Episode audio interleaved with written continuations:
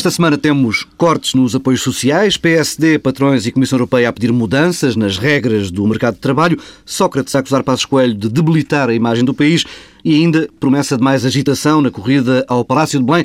Já lá iremos. Antes, a publicação em Diário da República das novas regras de acesso aos diversos apoios sociais. Essa publicação revelou uma série de mudanças. É afetada uma longa lista de apoios. O acesso fica mais difícil, há crivos mais apertados e muitos vão ficar, eh, vão deixar de receber ajuda do Estado. Eh, e é também certo que o valor das prestações sociais vai baixar. Estas novas regras obrigam ainda os beneficiários a abdicar do sigilo bancário. O Governo estima eh, uma uma poupança de 151 milhões de euros para este ano, 200 milhões em 2011.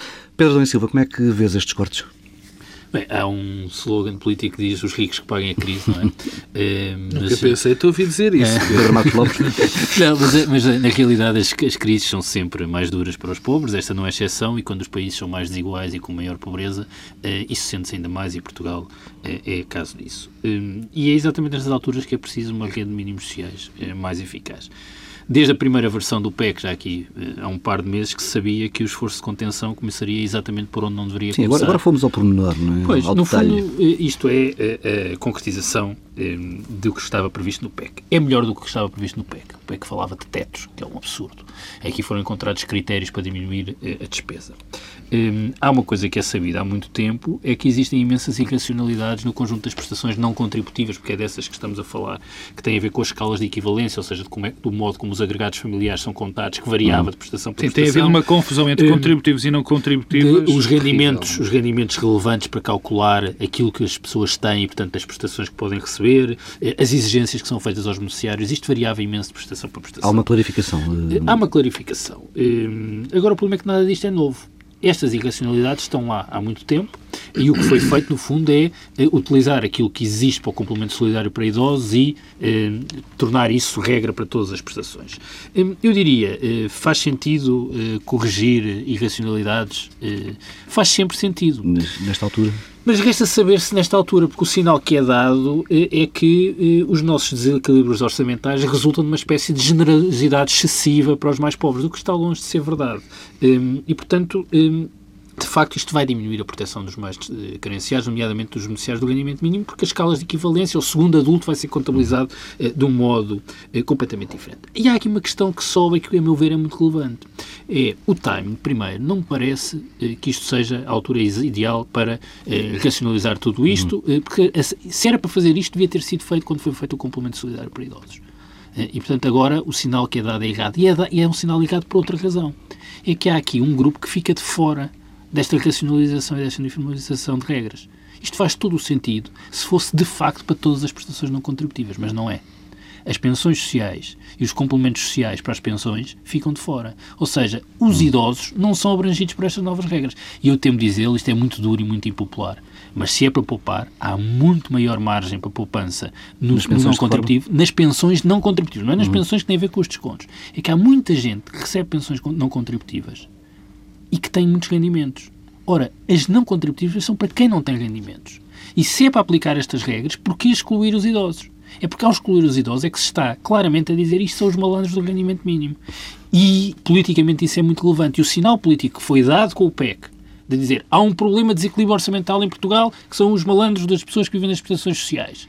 E agora, é agora uniformiza-se tudo e deixa-se de fora os idosos. É muito impopular. Eu sei que quem quer, quem quer que seja, que vá mexer eh, nestes benefícios, eh, será penalizado eleitoralmente. Bem, mas convenhamos que penalizado eleitoralmente já será o governo. Então, mais valia assumir tudo. Eh, assu assumir tudo. Isso é para racionalizar, então que haja coragem de chegar também aos idosos. Mas isso é, um, cada é vez... um, um, um, um reduto em que ninguém pode tocar. E... e, cada vez vai ser pior, a população está a envelhecer a cada dia Bom, mas cada mais, Não, mas vai ser pior, mas não, mas cada vez, felizmente, vai haver menos idosos com pensões não contributivas, porque as pessoas já têm carreiras contributivas. Mas se é para poupar, onde de facto isto teria impacto, e corrigiria desigualdades e injustiças, que é muita gente que é apoiada eh, com eh, recursos do Orçamento de Estado para prestações eh, de, de, que têm a ver com a terceira idade, que uhum. tem outros rendimentos E, portanto, não deveria ter acesso a estas prestações do mesmo modo que dizemos há abuso no acesso ao rendimento social de inserção.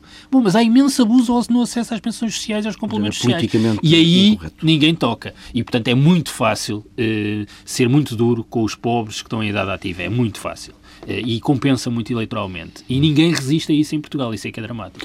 Pedro Marcos Lopes. Bom, das, em relação às medidas sociais, eh, há muito pouco a dizer, eh, porque eram medidas que já estavam programadas. A única novidade, o Adão e Silva já o disse, tem a ver com o fim daqueles daqueles tetos que eram extraordinariamente perigosos, nomeadamente numa, numa conjuntura como a que atravessamos. Há aqui, de facto, uma correção também de algumas irracionalidades, mas a mim eu acho exemplar em termos do que tem sido a gestão, eh, a gestão do, dos, dos parcos recursos do Estado. Eu não estou só a, e não estou a incluir só a governação socialista, mas estou a, a, a vir até atrás. Quer dizer, que só agora é que as pessoas tenham chegado à conclusão que havia gente com patrimónios com 100 mil euros e que estavam a receber prestações sociais. Mas, oh Pedro, tu que... duvidas que há pessoas com património de 100 mil euros a receber pensões sociais? Não, nunca duvidei disso. E, portanto, não, mas e porquê, nunca, porquê não, que essas pessoas oh, Pedro, não são... Pedro, nunca duvidei disso, nunca duvidei disso, não duvido. Agora, acho espantoso é que agora só as pessoas tenham descoberto isso e que agora estejam dispostas a fazer alguma coisa. Isso acho espantoso. Não, isso para o complemento solidário para idosos já era assim. Na, uh, não, mas para as outras. Depois há aqui uma, uma, e eu vou só vai parecer desgarrada aqui duas ou três coisas que também me parecem significativas. A questão, porque tem conteúdo político e mais do que conteúdo político, tem um conteúdo ético que, que, interessa, que interessa abordar. Que é a questão do sigilo bancário, hum. por exemplo, para a gente do RSI, do Rendimento Social de Inserção. Eu eh, tento ser coerente neste ponto. Eu sou contra o fim, eu sou contra o fim do sigilo bancário. Acho que o sigilo bancário tem que, tem que continuar. Bom, mas ou há moralidade, como diz o ditado, ou comem todos. Quer dizer, uma pessoa que é rica não pode provar, não que tem, continua a ter direito ao sigilo bancário uhum. para efeitos fiscais, e uma pessoa que concorre a rendimento social eh, de inserção eh, não tem direito ao sigilo mas, bancário. Pedro, Isto não é novo. Deixa-me só dizer-te uma coisa. Há uma discriminação negativa que é exclusiva dos pobres em Portugal. É, mas este e é um dos exemplos. Toda a gente diz, ah, a questão da verificação e abuso. Só há uma situação em Portugal em que os sinais exteriores de riqueza são considerados para efeitos de atribuição de um direito ou não, que é o rendimento social de inserção.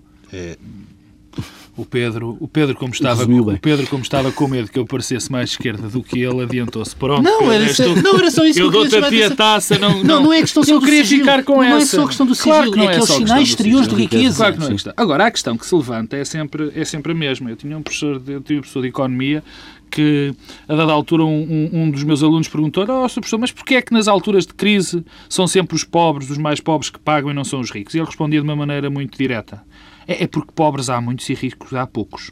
Quer dizer, e, e, também este discurso é um discurso que agora, um discurso populista, um discurso terrível, que é do que o Pedro começou por, por, por falar nele, Pedro da Silva, dos ricos pagam a crise, que ainda é um discurso mais perigoso, que é um, é um discurso perigosíssimo.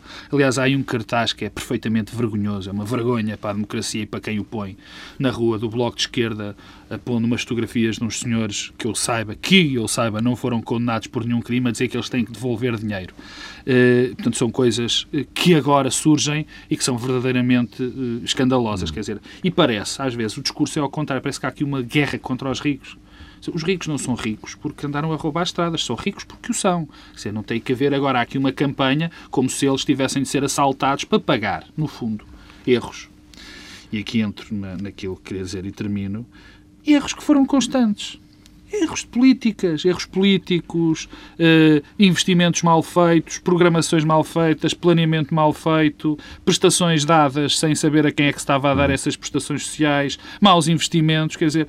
E agora, como é normal, quem vai pagar são os mais pobres. E, e são os mais pobres por uma quando, razão quando muito simples. duvidas que esta seja a melhor altura para corrigir esses erros? Não, quer dizer, eu, eu, eu não digo que é melhor ou pior. Não há outra. É agora que tem que ser, não, porque é não há outra maneira. É, peno... é penoso que nós precisemos sempre de um enorme constrangimento pois, externo, pois, financeiro, mas, oh, oh, para fazermos reformas e nós já vamos, políticas. Nós, é isso é que é dramático. Ora bem, nós já, mas é, foi exatamente isso que eu disse. Quer dizer, é preciso chegar a estas alturas para nós percebermos que andamos a fazer, a cometer erros. Quer dizer, isto é, isto, eu, já falaremos com certeza sobre a Europa, mas o, o que é grave, o que é grave, quer dizer, não é só eh, não é só o que está a passar neste momento. Nós já falamos os dois nisto e penso que estamos de acordo as grandes mudanças as grandes uh, reformas, aquilo que é necessário ser feito em Portugal é sempre por imposição externa. É sempre por imposição externa. E depois chega a altura. E é evidente, quando se chega a este limite, quem é que paga sempre? Quem tem mais dificuldades em pagar.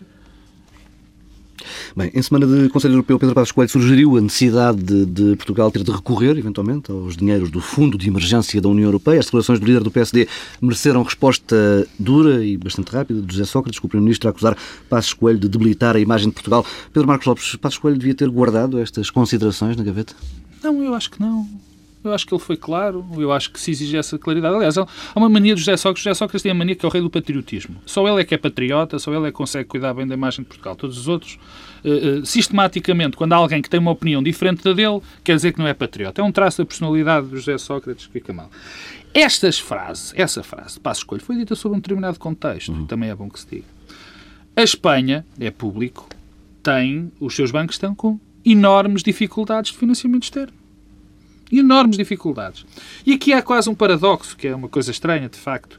Há uns relatórios que já dizem que os, os bancos espanhóis são dos mais sólidos da, da Europa, uhum. nomeadamente dois, não vou dizer o nome que é para pessoas... É um não... anúncio em que é utilizada essa expressão. Um banco espanhol que tem um anúncio que fala de solidez. Exatamente. Toda a gente sabe. Toda a gente sabe. Mas, Com a música eh, Ashford and Simpson.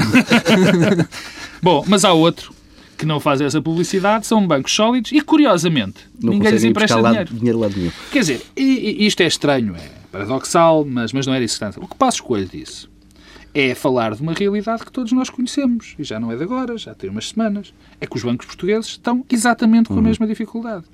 E isso causa problemas imensos. Se não há outra maneira de se ir buscar o dinheiro, onde é que se vai buscar? Onde é que o José Sócrates, o José Sócrates vai se desfazer em dinheiro?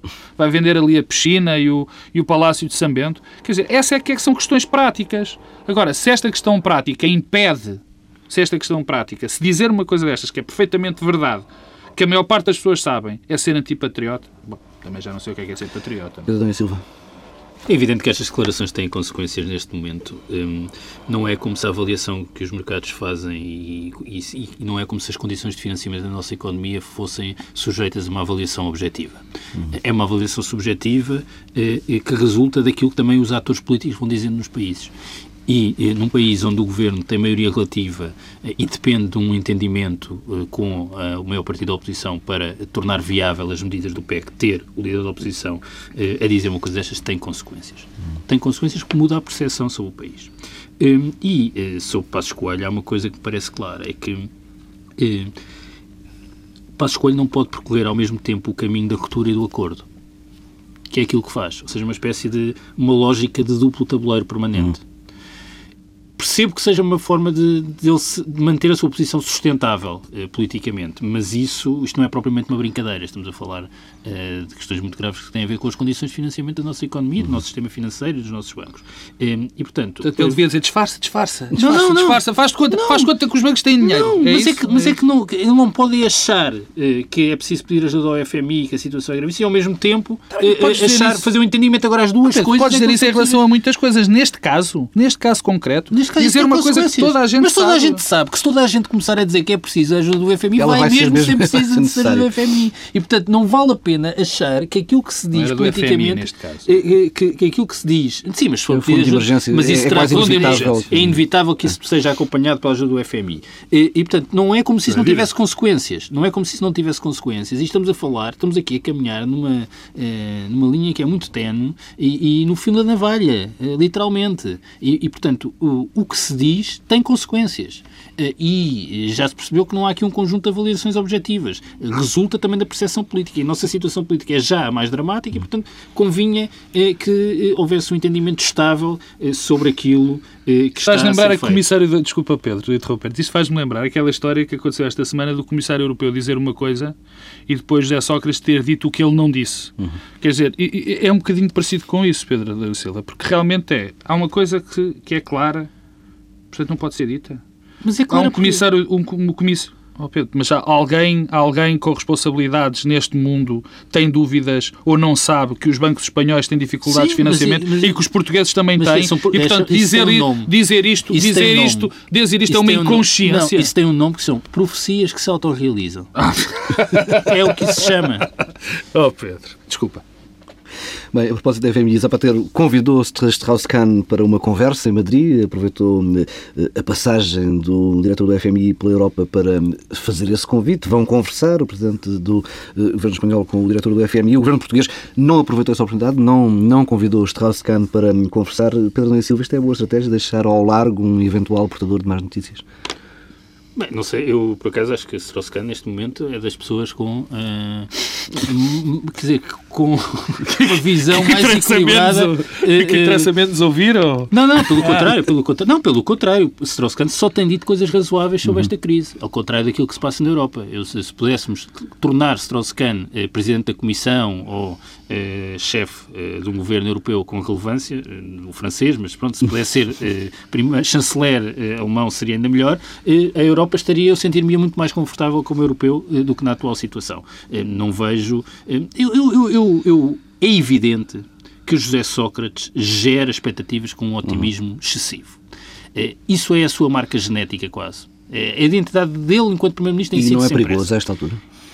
é perigoso, mas também não me parece que agora esteja, que ele esteja a adotar uma lógica de expectativas muito otimistas. Adotou sempre.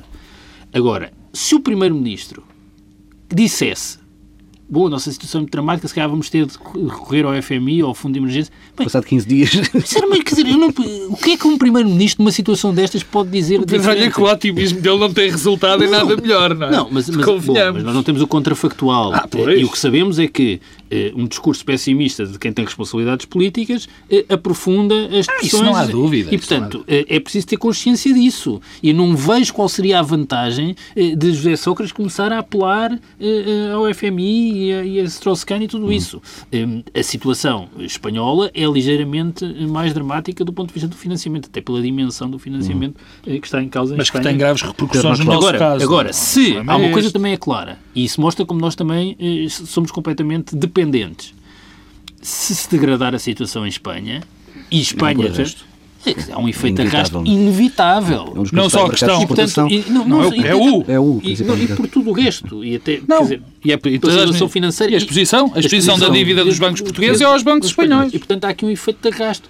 Que, aliás, é, é aquilo que nós sabemos desde que começou a, a, a crise toda na Grécia é que havia aqui um efeito dominó de contaminação e no dia que chegar a Espanha, chegará certamente a nós. Hum.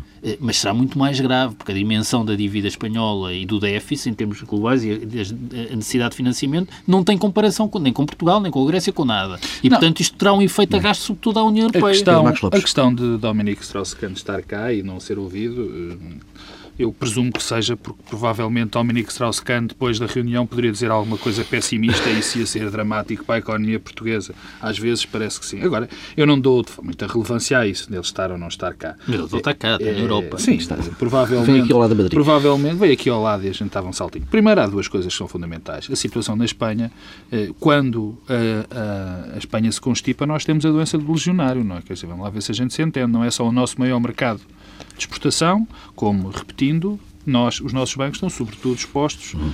à, à, à, dívida dos bancos espanhóis. Bom, eu, se me permites, em relação aqui a, a, a, questão europeia, esta questão financeira, há, há, mais um, há mais um dado. Não, o dado já é relativamente antigo, mas voltou a ser dito esta semana, que é a questão de que a Comissão Europeia teria que dar o aval prévio aos orçamentos de Estado, uh, aos orçamentos de Estado nacionais. E eu já, já vou repetir aqui pela terceira vez a história, mas eh, é ver se se pega. Não é? A história do PREC que se está a passar na Europa. Isto é todas as semanas temos uma coisa nova. Quer dizer, e, e, e eu não vou, eu não vou sequer uh, dar a minha opinião uh, sobre se penso que os orçamentos de Estado devem primeiro ir ao aval da Comissão Europeia ou não. Porque não é isso que está em causa. Quando se faz uma construção de um edifício, de uma instituição, de uma organização, e se começa de baixo, de cima para baixo, normalmente isto dá mau resultado. Quer dizer, o que nós estamos a ver é, é, é, é preques contínuos na Europa. Quer dizer, nós não podemos. Há tratados. Uh, a, a, a, Europa funda-se também numa ideia de democracia. A ideia de democracia para a Europa é fundamental. E nós estamos aqui a dar constantes pontapés na democracia europeia. Eu sou o mais anti-referendo possível. Eu não acredito que haja um referendo que seja necessário. Sou radical em relação aos referendos. Mas não é isso que está aqui em causa. Aqui está um mandato. Não há mandato. Não há mandato para estes senhores fazerem isso. Não há Parlamento, não há Assembleia da República, ninguém deu mandato a estes senhores para agora decidirem estas coisas. Está feito. Agora dizem-me assim, pois está feito, mas isto norma, quando estas coisas são feitas assim, mais tarde ou mais cedo dão, dão mais resultados. Não há tipos de ditadura que tenham resultado. Isto é um tipo de ditadura. Vamos avançando. Esta semana, depois do PSD ter defendido uma maior flexibilização nos contratos de trabalho, a Comissão Europeia voltou a insistir na ideia de que Portugal e Espanha devem facilitar os despedimentos, uma proposta eh, que foi apoiada de imediato pelas confederações eh, patronais locais. Pedro Silva, alinear esta relação entre mercado de trabalho liberal e economia mais saudável? Não, não há nenhuma Não, ninguém o defendeu. Isso, isso, estás a condicionar a resposta, Não, Paulo não, Tavares. não, para começar, eh, o que o PSD disse e a Comissão Europeia São coisas são coisas diferentes, muito diferentes. Hum, eu, eu- não há, não há, e, aliás eh, convenhamos que Portugal serve para mostrar que também não há uma correlação muito forte entre eh, a legislação e a prática no mercado de trabalho.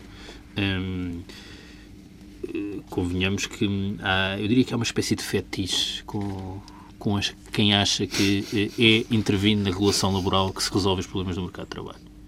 Tenho pena Há que alguma assim- pessoa que diga isso? é, Não, não, não, mas esta, esta, esta, este fetiche com flexibilização não passa de um fetiche, porque na verdade eh, o mercado de trabalho funciona, é muito flexível de facto o nosso mercado Já de é. trabalho. Já é.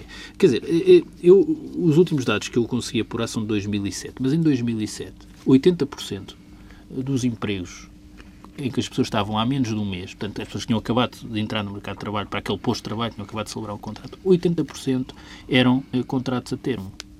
Eh, Portanto, a entrada no mercado de trabalho em Portugal faz-se toda, hoje em dia, por contrato a termo. Não só eram estes os valores, como que tinham crescido muito nos últimos 10 anos e continuaram a crescer nos últimos anos. Hoje em dia, é marginal o número de pessoas que entram no mercado de trabalho sem ser com um vínculo a termo. Portanto, não há aqui um problema de flexibilizar na entrada eh, eh, no mercado de trabalho. Tanto mais que Portugal já tem hoje uma segmentação no mercado de trabalho, ou seja, um número de pessoas que têm contratos precários ou atípicos e o número de pessoas que está eh, com eh, um contrato sem termo, eh, uma divisão em que o número de precários é muito superior à média europeia. Portanto, o nosso, o nosso, nós tivemos sempre muita rigidez formal, mas sempre muito combinada com eh, muita Sim, flexibilidade de facto. A Comissão, o que vai falar é na, na liberalização dos dos despedimentos. despedimentos, não é? Isso é outra questão. Eh, Eu, eu pergunto-me é como é que eh, Portugal tem um problema tão grande da flexibilidade externa, ou seja, da possibilidade de despedir, e o nosso desemprego tem crescido ao ritmo que tem crescido. Eh, é, é- é estranho, não é com certeza com despedimentos coletivos. Eh, E, portanto, há muitas formas eh, do mercado, de facto, resolver isso. Não me parece que esta rigidez excessiva seja hoje o problema. Nós somos hoje, aliás, muito menos rígidos do que éramos há uns anos atrás. Já houve uma série de alterações, que, aliás, se refletem nos indicadores comparativos internacionais. Agora, eh, eh, eu diria que, em relação... eh, ao- Quer dizer, aqui é uma espécie... É mesmo fetichismo. Isto não se resolve assim. Ou a economia cresce, ou, ou há, há ganhos de produtividade, ou maior qualificação dos trabalhadores e também de quem gera as empresas, ou então não é através da regulação do mercado de trabalho que isto... Não há possibilidade vai- de fazer qualificação dos trabalhadores com esta legislação laboral. Bom, está bem, mas estamos a falar de uma coisa muito específica que é a contratação. O que o PSD veio falar é da contratação, não é? Que é já estávamos nos pôr, despedimentos. eh, pôr, eh, sem, eh, pôr fim à limitação dos contratos a termo, ou seja, que hoje têm uma limitação do número de vezes que podem ser ehm, eh, repetidos, e pôr fim a esse e a duração, que hoje são seis meses, é não haver duração. Portanto, haver, isto, isto é uma coisa que. Bem, diz logo aqui um padrão. O PSD, o que é que tem feito nos últimos meses é apresenta coisas pouco maturadas. Apresenta é, é o toque e foge. Apresenta e tira.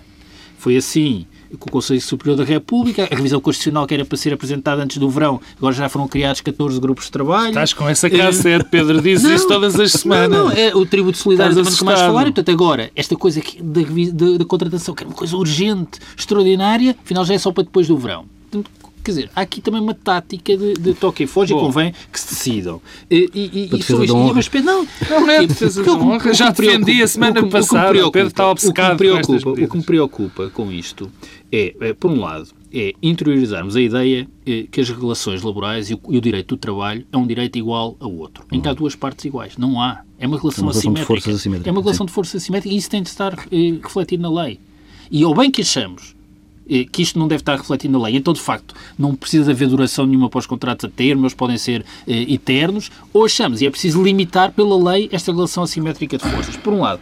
E por outro, eh, que é uma coisa que, que me parece que se está a tornar evidente, é eh, esta crise que não tem a ver nem com a generosidade das prestações sociais, nem com as rigidezes dos mercados de trabalho, com o modo como as, as leis laborais nos vários países protegem os trabalhadores. Não foi isso que gerou a crise. Mas esta crise está a funcionar como uma espécie de cavalo de Troia para uma agenda que vai atacar exatamente estas dimensões. É isso que se está a tornar esta crise. E em Portugal também o PSD está a cavalgar uh, esse cavalo de Troia. Atenção que vêm os perigos liberais, diz aqui Pedro Domecila. Bom, vamos começar pela questão... é uma opção como outra qualquer, tem claro, consequências tem sociais, consequências políticas e, sociais e, e económicas negativas. também pode ter, não é? Bom, Vamos começar pela questão da contratação. Eu, de facto, já, já uh, a primeira coisa que, que, que, se pode falar sobre estas medidas do PSD é, é que ainda não, pelos vistos, foram adiadas. Portanto, quando as coisas foram adiadas é porque, se calhar, se vai pensar melhor neste assunto. Só é chega ao resta, Parlamento na próxima sessão é o, que me resta, é o que me resta dizer sobre estas medidas. De facto, eu acho que elas são boas, são, é, manifestamente insuficientes. Uhum. E nessa sequência eu tenho que dizer que eu não gosto de meias reformas. Quer dizer, não gosto nem ninguém gosta. Quer dizer, as meias reformas é um, é um, um, traço de caráter das reformas que foram feitas neste país nos últimos seis anos e não falando só nos últimos seis anos, tem sido um traço das reformas que são feitas nos últimos anos. É só meias reformas. E as meias reformas são grandes mentiras, resultam sempre mal. E, portanto, eu acho que se o PSD tinha uma, uma proposta em termos de legislação laboral se tem, devia fazer inteira e não é Tem mesmo uma revisão do Código de Trabalho. Juntando... É o cavalo de Troia. Claro, é mesmo o cavalo de Troia. Claro, Portanto, o que importa é, mesmo, dos claro, é uma revisão do Código de não, Trabalho. Mas não, eu, sabes qual é o problema? Nesse aspecto, é que eu, de facto, acho que devia haver uma revisão profunda da legislação do trabalho, hum. nesse sentido. Já lá chego. E não vamos ter Tens tempo para falá-la toda. E não, por isso é que eu só vou deixar assim e teremos outros problemas para, para, para a pôr. Agora, fazer as coisas por, por, por pedaços e até dizer uma coisa que eu achei negativa, dizer que é só enquanturar o PEC, eu acho isto profundamente negativo. Aliás, há partes boas nestas, nestas propostas, porque, por exemplo, o Pedro disse aqui uma coisa, que em relação seriam sempre renovados. Isto é para permitir entrar as pessoas no, uhum. no, mercado de trabalho. E, de facto, ele tem razão. As pessoas já entravam desta maneira. Sim. O problema é que a partir de dois anos acabava. Mas eu, é eu, não queria, eu não queria, eu não queria, eu, eu já explico porque é que os empregadores fazem isso. Portanto, isto a parte das contratações, vamos ficar Pronto, por nós aqui. aceitamos que, Há que outra a relação parte, laboral deve ser é, não, sempre precária. Não, Pedro, não, claro que deve ser sempre precária. Bom, é a minha opinião. Ah, Agora, vamos aos ah, despedimentos. Pronto, aos, bem, aos despedimentos. Como tudo na nossa vida é sempre precário, ah, claro. Pedro. Pedro. Em questão aos despedimentos, há aqui uma coisa, há aqui uma parte que nós sempre nos, nos esquecemos, que é eh, eh nós temos cerca de 20 e tal, 20 e tal por cento, não, se calhar não estou enganado, de pessoas onde estas leis não fazem sentido nenhum e que nós nunca falamos delas. Que são os funcionários públicos e as pessoas que, que trabalham para o Estado. 700, há, aqui uma parte, há aqui uma parte de portugueses que estão fora disto, que não existem. Quer dizer, e sempre que há uma proposta em termos de legislação do trabalho, em termos de avaliações, em termos de. Estas pessoas parece que estão noutro mundo. Têm um regime especial para eles. Agora, são os outros que trabalham por conta de outrem que estão, que estão aqui em causa. A primeira coisa em relação a dizer da lei sobre uma lei de experimentos é, primeiro, é evidente que o principal problema de nem sequer chega a ser o segundo ou terceiro problema da falta de produtividade e da competitividade das nossas empresas não é questão da legislação laboral, por se despedir ou não. Se vamos lá tirar esses, esses macacos da uhum. cabeça. Não tem nada a ver com isso, ou tem muito pouco a ver com isso. Portanto, que fique claro. Em segundo lugar, a questão dos despedimentos. O Pedro há bocado dizia, pois, os, os, os patrões têm que apostar mais na formação e, e, tudo mais. É verdade. Mas é sobretudo por causa disso. Se, se isso acontecer, isso não acontece em muitas situações por causa dos vínculos precários. É o contrário do que ele diz. Porquê é que acontece sobre os vínculos precários?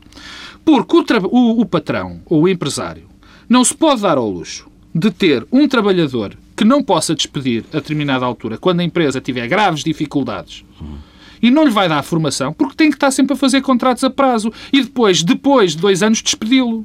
E, portanto, esse também é um passo para o problema da formação. É também por isso que não há boa formação. Depois há outra coisa que as pessoas teimam em não ouvir. Quer dizer, apresentem-me o primeiro patrão ou empregado que despeça um bom funcionário e eu apresento-lhe o primeiro patrão que vai ter a sua empresa falida. Quer dizer, a dada altura há aqui uma, uma diabolização do empresário. Há uma diabolização do empresário. É dizer assim, eles são todos uns bandidos e nós vamos pôr esta lei para que esses malandros não despeçam as pessoas quando lhes dá na gana. E faz-se passar a ideia de que se defende despedimentos por as pessoas serem carecas ou cabeludas, por, serem, eh, por terem uma, uma determinada orientação sexual, por terem, terem grávidas ou não. Tu é que tens Quer uma visão cor-de-rosa do mercado esta, de trabalho. Esta, esta é a posição, esta é a posição desta... Quer dizer, tens uma visão, não, uma visão não, completamente não tenho, idílica do que é não é, de trabalho eu tenho, eu tenho, é uma, eu tenho é uma noção. O que eu tenho é esta noção. Quem produz riqueza a melhor produção de riqueza, quem, quem produz a riqueza tem que ser as entidades privadas. E nós devemos ter toda a, a, toda a, as, os meios possíveis para que eles Bem, vamos, vamos Agora, vocês acham que, estamos... que os patrões são os malandros não, não e estão sempre a olhar, chegas atrasado, um não, chegas atrasado 5 minutos, Mas, vai já para a rua mesmo. Desculpa, tu não sabes com certeza o que é que se passa, por exemplo, eh, nos setores industriais, trabalho intensivo em Portugal e a forma como todos os ajustamentos são ah, feitos do ah, lado desculpa, do trabalho e, a pressão, e a pressão que há sobre os trabalhadores. Pedro, sabes qual é a representatividade disso no nosso tecido empresarial é neste momento? é, muito pouca, muito pouca. Há só uma coisa que eu te queria dizer em relação à contratação coletiva e o despedimento uhum. individual. Neste país, a contratação, a contratação coletiva não, o despedimento coletivo Sim. é de facto muito fácil. É muito fácil. E o despedimento individual, extraordinariamente difícil. Sabes o que é que isto resulta? É que as grandes empresas, no fundo, despedem quando querem. As pequenas e médias empresas é que não, não o fazem. Portanto, o que é que acontece? Uma empresa só pode despedir um trabalhador, sabes quando? É quando vai à falência. Mas aí perdem todos o emprego.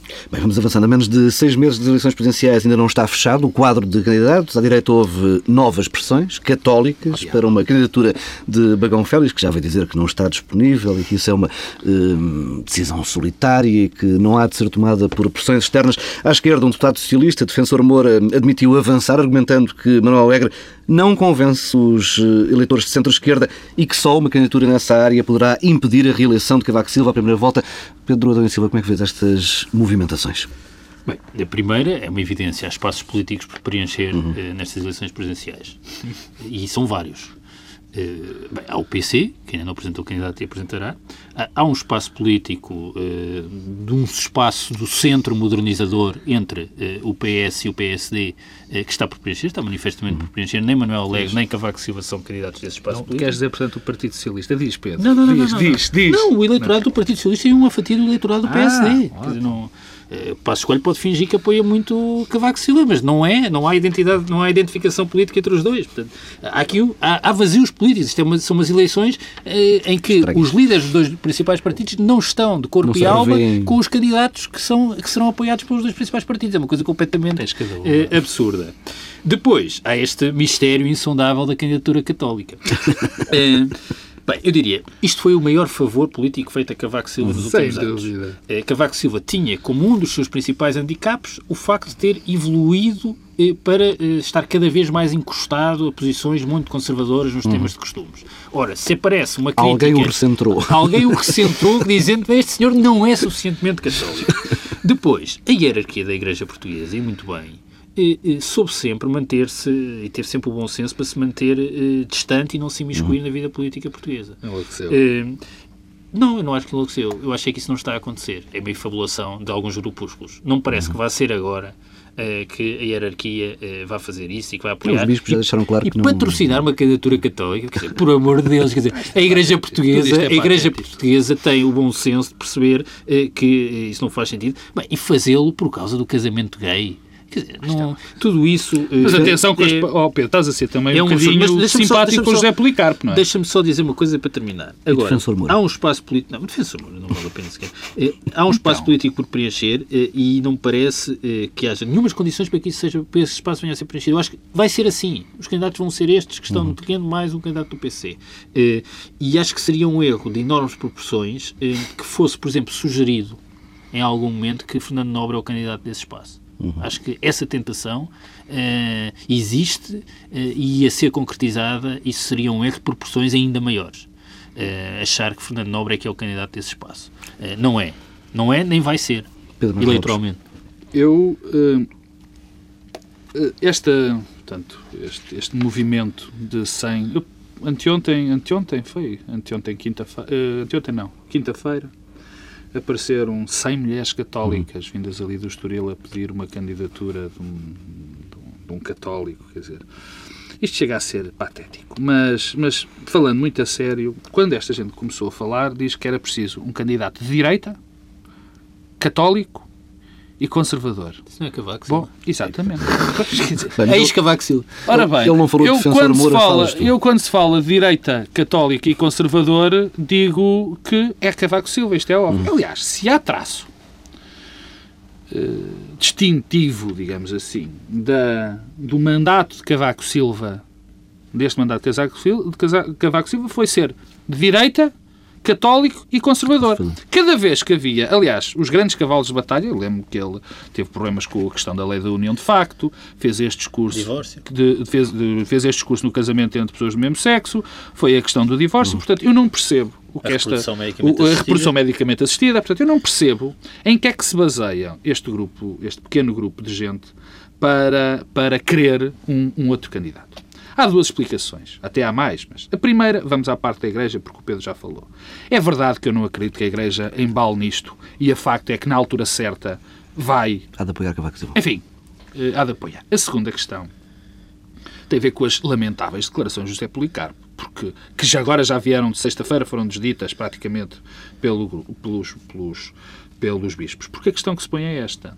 A Igreja, se entra neste jogo, isto é um jogo muito perigoso para a Igreja extraordinariamente perigoso, que a Igreja sempre teve a presença de espírito para não o fazer. Agora, a segunda questão, e eu esta uh, acho que era importante, era desta, desta, desta eleição estar a servir para algumas personagens de triste memória uh, pagarem, uh, ajustarem contas com o passado. Isto é, cada vez parece mais. E, e na questão concreta, quer dizer, alguém acredita? Eu pergunto, alguém acredita que não se deixe de apoiar um candidato por causa do casamento entre pessoas do mesmo sexo. É este o argumento. Quer dizer, isto, isto é insultar a inteligência das pessoas. É insultar a inteligência das pessoas, é chamar aos portugueses estúpidos, porque acho que ninguém, no seu juízo perfeito, pode acreditar. Portanto, depois há quem diga, houve vários candidatos. Nas eleições francesas, há um cavalheiro que diz que nas eleições francesas houve 12 ou 13 candidatos. E então o que é que isso quer dizer? A direita também tem um candidato, o Pinto Coelho, do PNR. Portanto, é, isto não vai ter consequência. Foi ótimo para, para Cavaco Silva. E na altura certa esta gente vai apoiá-lo, como sempre apoiou. Bem, fechamos por aqui esta edição do Bloco Central. Regressa na próxima semana, à mesma hora.